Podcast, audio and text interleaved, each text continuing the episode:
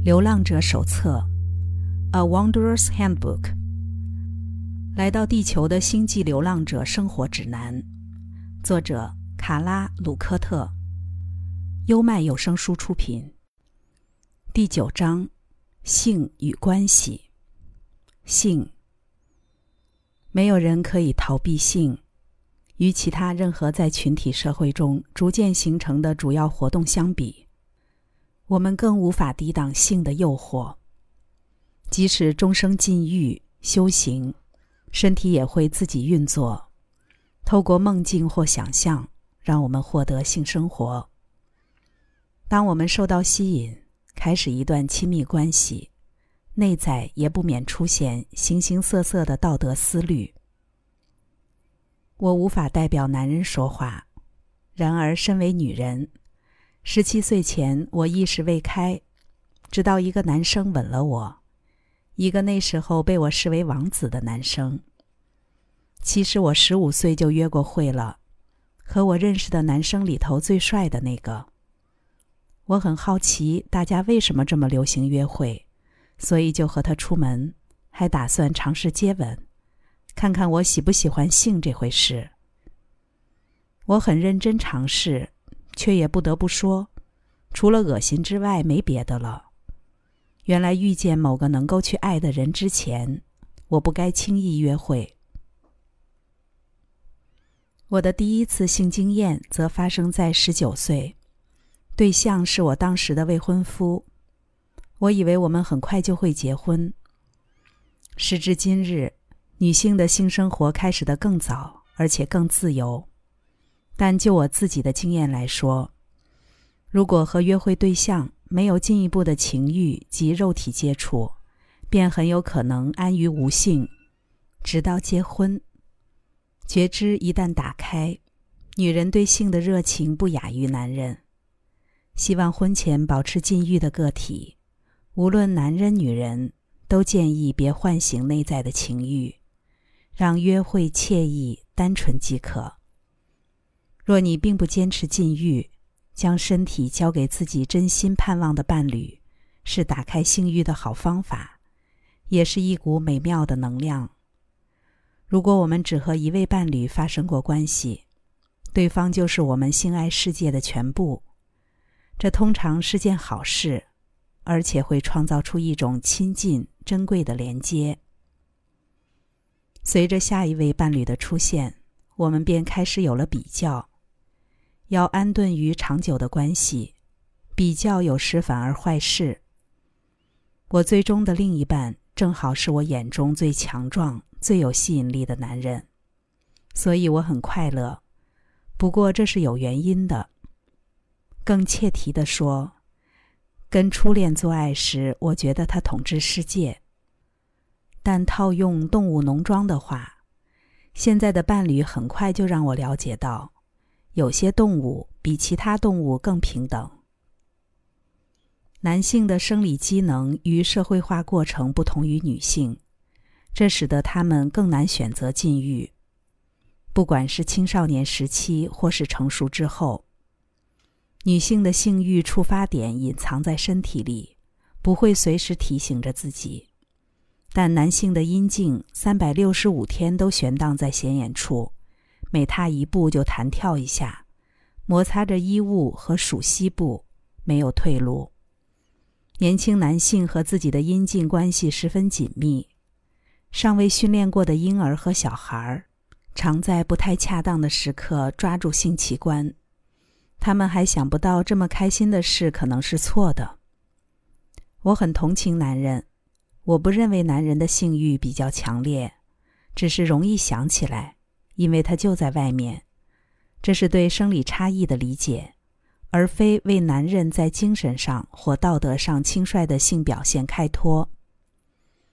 男人未必比女人风流，不过就性伴侣而言，男人通常没有分得那么清楚。毕竟性一直跑进他的脑海，适合的选择又不多。我们的文化在这方面完全是帮倒忙，行销广告中满不在乎的滥用乳沟、裸男、灿烂的笑容，我们在成长过程中将之吸收，形成不健康的印象，以为性就是如此。可实际上完全不是。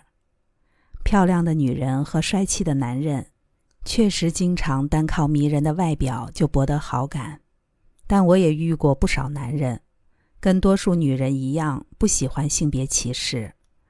只是说来说去呢，无论外貌时不时髦，身材胖还是瘦，在性伴侣的庞大展场上，我们全都看着彼此，思索着有没有化学反应。这过程可能超级兴奋，也可能非常恐怖，或者居于这两个极端之间。总之，我们都在其中，无一幸免。我接纳我的性欲。拥抱我的热情，它让我和改变我的人走在一起，用超乎想象的方式翻转了我的生命。它领我进入相当复杂的课程、服务和选择，但它本身却很简单，如同动物互相吸引，彼此靠近。如我们先前说过，圈出热情所在的两股强大原力。一是进化后的情感，二则是个体内选择支持那纯净情感的自由意志。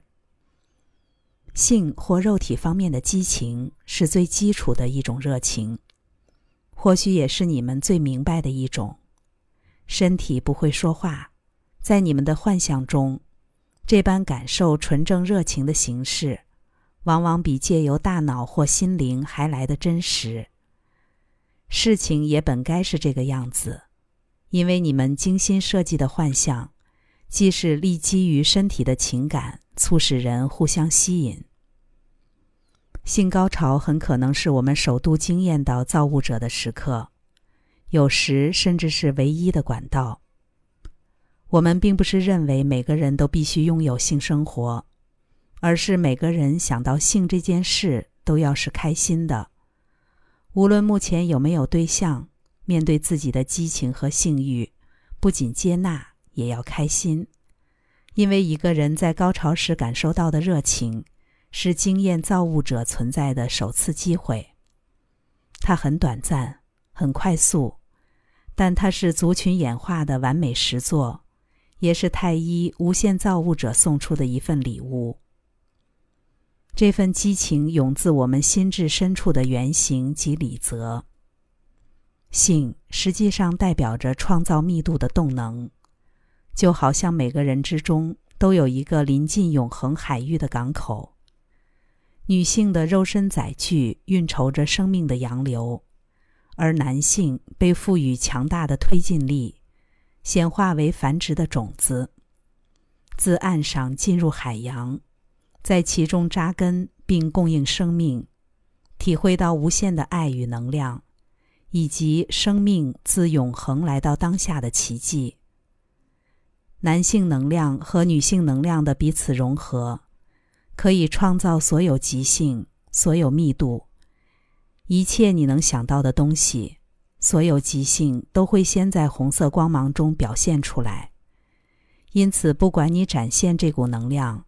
还是选择禁欲都不要紧，只要你知晓并尊重这股基本能量的美好，它便会如同一座永不停歇的源泉，总是给予生命，总是增进生气。无论是否身处伊甸园，每个个体之内都有孤独战士，也都有第二种原型，即协助者，智慧与慰藉的来源。你们的理则清楚地划分了性别上的趋向，因此虽然每个个体都会经验到两种需求，但男性被强化为自由而战的特质，而女性则以快乐、抚慰、平静为核心。倘若没有这样的情感趋向，男性和女性便无法体会充分的自由，也感受不到全然服务的纯粹喜乐。而每个人在投胎之初都已选择了性别和对应的化学肉身，选择依循社会的要求去经验男性原型或女性原型。值得一提的是，唯有在高度理性、教育普及的文化中，性别角色互换的想法才得以展现。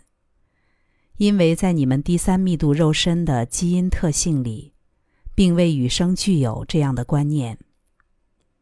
性活动是肉身载具的源泉，也常常是灵感的果树，可以疗愈痛苦，即使是很深的痛苦。在健康的性活动中，彼此的情谊与互动能量必须并行，才能朝向无限全然的光。以圆形的角度来说，第三密度个体的性冲动始于两性之间的动态关系。即主动接触的男性和等待接触的女性。实际上，女性有主动接触的一面，男性也是等待接触的一方。但原型的结构和逻辑有助于掌握且理解这股能量如何升起。显然，性别角色的变化还是让人有点苦恼。社会文化沿用了好几世纪的极端规则。已经出现改变。当女人向外探求，男人被动等待，两者的角色在深层心智上便形成反转。然而，在宇宙造物中，所有生物男性和生物女性本质里都同时具有男女两面，且只要不破坏尊重，不违背道德规范，任何结合形式都可行。关于性的极性，Ra 表示：“发问者，你曾提过雌性相吸，可否定义这个词并多加描述？”我是 Ra，我们使用这个词来指出，你们两性的本质就是极性。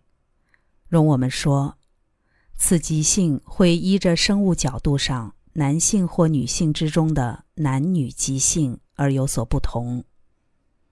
于是你会看到，互为适当平衡的两个个体之间有股磁吸的力量。男性、女性遇上女男极性，这股吸引力会使彼此将极化力量相互作用在对方身上。这是两性机制的好处，不用意志来决定自己要不要感知另一个相反性别的极性的吸引力。它必然会自动发生，给予自由流动的能量一个合适的通道。某些信仰与身体状况的变貌会让个体认为不想要这样的吸引力，这条通道便可能受到阻碍。但两性机制基本上就像磁石和铁一样自然。身为灵性存有，这样的吸引力对我们很有帮助。极化的优点即是创造丰收。如果没有极性，个体就无法收获。在人类的性质中更是如此。男性与女性结合，允许怀孕的机会出现。就运作个体意识以觉知片刻经验的角度而言，进入关系之中对即性是件好事。性的即性产生一种寻求同伴关系的趋向，接着这份同伴关系将以各种方式移动，无论任何方式都会增产催化剂作为果实，也将有更多自催化剂中学习的机会。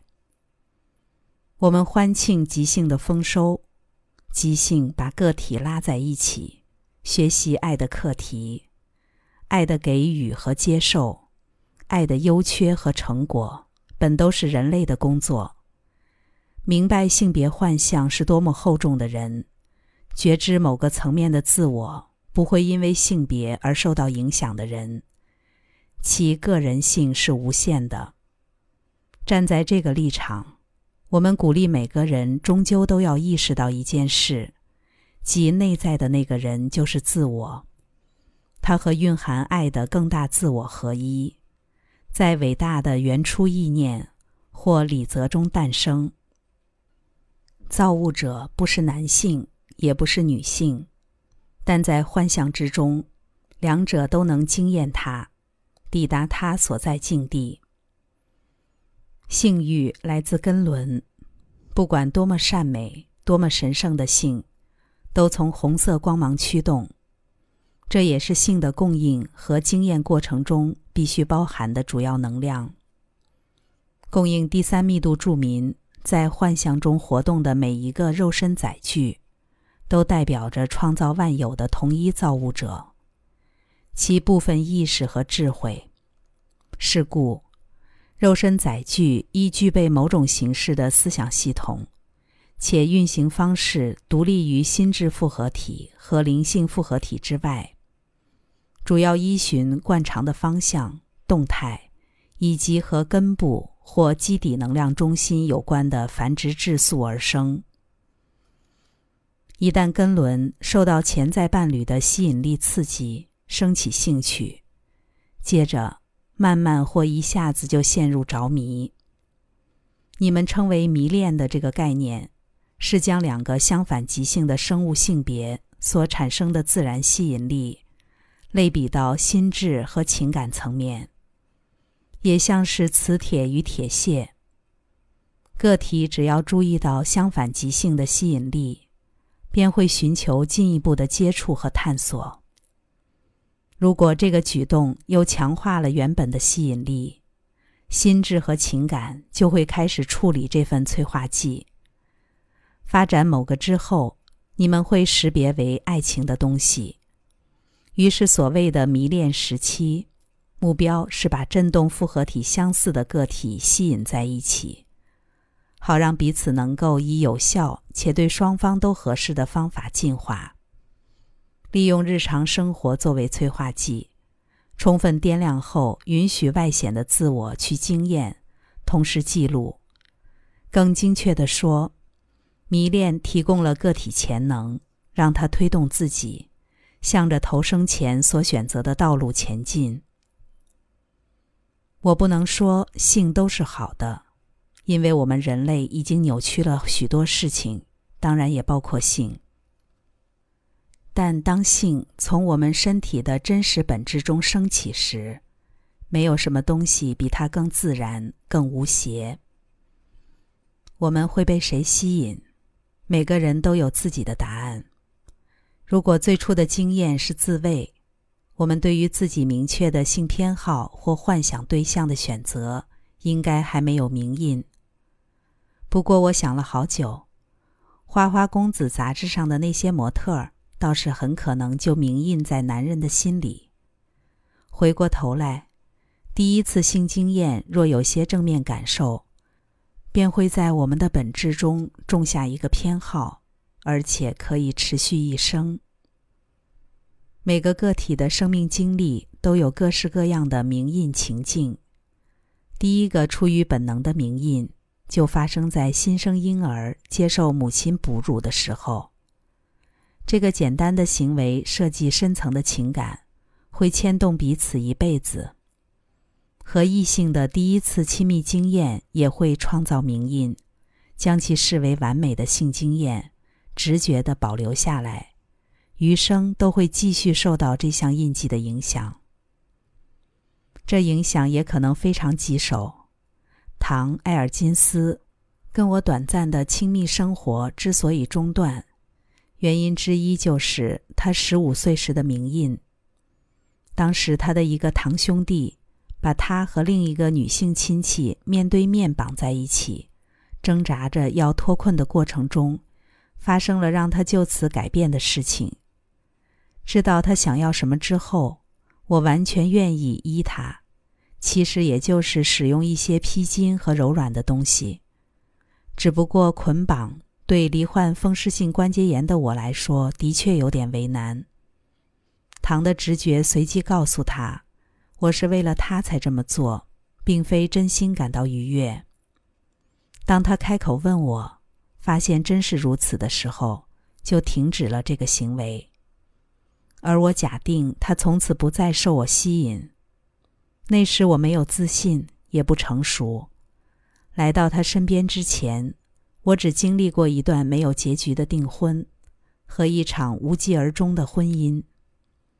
如果是现在，我会好好安排，开心的出门去买张结实的床，有四根柱子的那种床，每根柱子都可以牢固的套上柔软的布料。在任何愉快的时刻，用我可行的方式与唐共处。我想他也会很高兴。可惜过去我的自信心像灰尘一样渺茫无影。但我因此看见我和唐的关系里，很大一部分命运完全属于精神的层次，属于服务的层次，而且是出于我们自己的设定。它不是一段平白忍受的过程，而是值得赞颂的荣耀。有些性互动特别纠结，若你正在纠结之中，我鼓励你和伴侣清楚沟通。在不造成彼此困窘或扫兴的范围内，找出两人都舒服、可以接受的方式。假使怀抱着爱不断的讨论，还是没有办法在性上面有很好的交流，就请留意这段关系存在的原因。形而上的意义很可能大过实体，别轻言放弃。性最重要的是深情的。鼓舞的共享我们所拥有的东西，相互呵护，让对方欢喜。爱的礼物其实是打造一个安心的气氛，在那儿感受热情、活跃、美好的性。男女的性高峰期出现在不同阶段，一般来说，男性在二十岁左右达到高峰，女性则晚了十年。这件事看似没什么道理，但 Ra 说：“我们必须先明确区分第三密度黄色光芒化学身体复合体和新生灵复合体、身体、心智、灵性之一的身体复合体。男性，如你对这个极性的称呼，其黄色光芒产生强烈渴望的空间、时间，正是精子最有力。”生命种子最旺盛的时候，于是趁身体最能满足红色光芒需求时，红色光芒便密集的寻求繁殖。女性，如你对这个极性的称呼，其黄色光芒或化学身体复合体，必须保有持续且递增的性交渴望，因为若她怀孕、生产、喂哺婴儿。则得过十五到十八个月的周期才能再度怀孕。这个过程会损耗黄色光芒肉体能量，为了补偿，性交的渴望会渐增，使黄色光芒更趋向性行为，满足红色光芒的需求，尽可能密集的再生。然而，新生灵复合体之一的身体复合体极性或性倾向越完整。就越不会在意它本身黄色光芒的显化为何，而是寻求能量转移之道，增进对他人或自我的服务及协助。所以，这股动态关系是为满足繁衍的本能。虽然如 Ra 所说，我们可以超脱这点，去形成真情的连接。繁衍是流浪者的课题之一。对许多流浪者来说，性似乎不等于生殖，包括我自己。虽然我一直想要孩子，然而我的人生抉择已经使我不可能也不合适有孩子。发问者：性结合不必然导致受孕。我想知道这个事实背后的运作规则。我指的不是化学或物理原理。是有没有某种形而上的规则决定伴侣有无小孩儿，或它纯粹是随机的？我是 Ra。如果个体带着资深振动投生，他可以选择生命经验的基本结构，可以选择投生在无法生育的身体复合体中。于是我们发现，某些个体天生不孕，在排除出于自由意志。使用各种装置或方式确保不会怀孕的个体，其他情形便都是随机的。不时有流浪者询问我和吉姆·麦卡提关于他们的同性恋或双性恋倾向，尤其因为 Ra 不太理解这个议题。Ra 认为这是由于人口过度拥挤导致个体气场遭到干扰而形成，带给同性恋者或双性恋者一个感觉，即自己是错的，或所处的状态比异性恋者差。单就这个例子，我和忧伤的弟兄姐妹意见不同。我认为性欲就是性欲，吸引我们的可能是男性或女性，但吸引力机制本身没有差别。我鼓励天生是同性恋或双性恋的人，尊重这份性倾向，保持正面的感受，选择忠实、坚定、道德、深情的关系。与对方完整分享亲密的自我，而性即为其中的一部分。我对异性恋存有也会一样这么说。要谈的更全面些，就不能忽视性无能这件事。有些人的性动力本来就比较微弱，以男人而言，通常会表现为类无能的征象。不管是早泄，还是在延长做爱时间后仍无法射出，甚至在二十多岁就发生了，然后渐渐加剧至完全的无能。如果是生理问题，维尔刚之类的药物或手动帮扶可能会有帮助。不过，大部分男人性无能的原因，多少与心理因素有关，可能源自特定或深层的某种压力。影响了做爱的心神。我和吉姆在一起二十年来，也有过几次类似的情形。我发现性是十分心理的东西，只要发生个什么，下一次就非常容易想着，如果又那样了怎么办？要是男人担心自己到底能不能勃起，反而会一再上演不想要的事情。我和吉姆找到的解方就是，尽管继续，不能勃起也很自然。我猜所有男人都经历过这种情况，无论在人生中任何年纪、任何阶段。我觉得关键是别把它看得那么重要，享受当下的亲密感，行得通很好，行不通也可以很好，还有下一次呢，会恢复正常的。男人或许会在某个时间点知道自己再也没有性能力，或不想再有任何性行为。年长者多半是非自愿的，因为已失去能力或伴侣生病死亡。但我也认识一对伴侣，在八十岁时单纯的决定终止性生活，没有特别的原因。此外。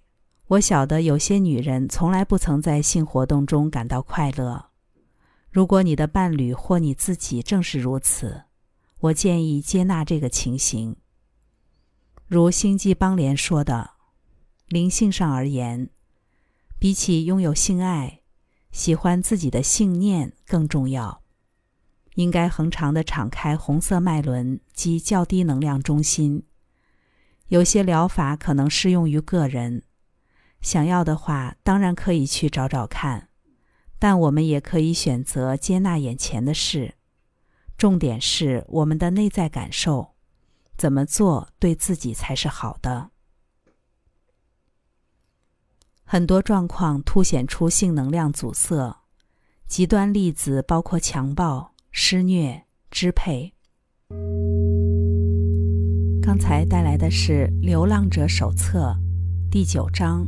性与关系，性上集。优麦有声书出品。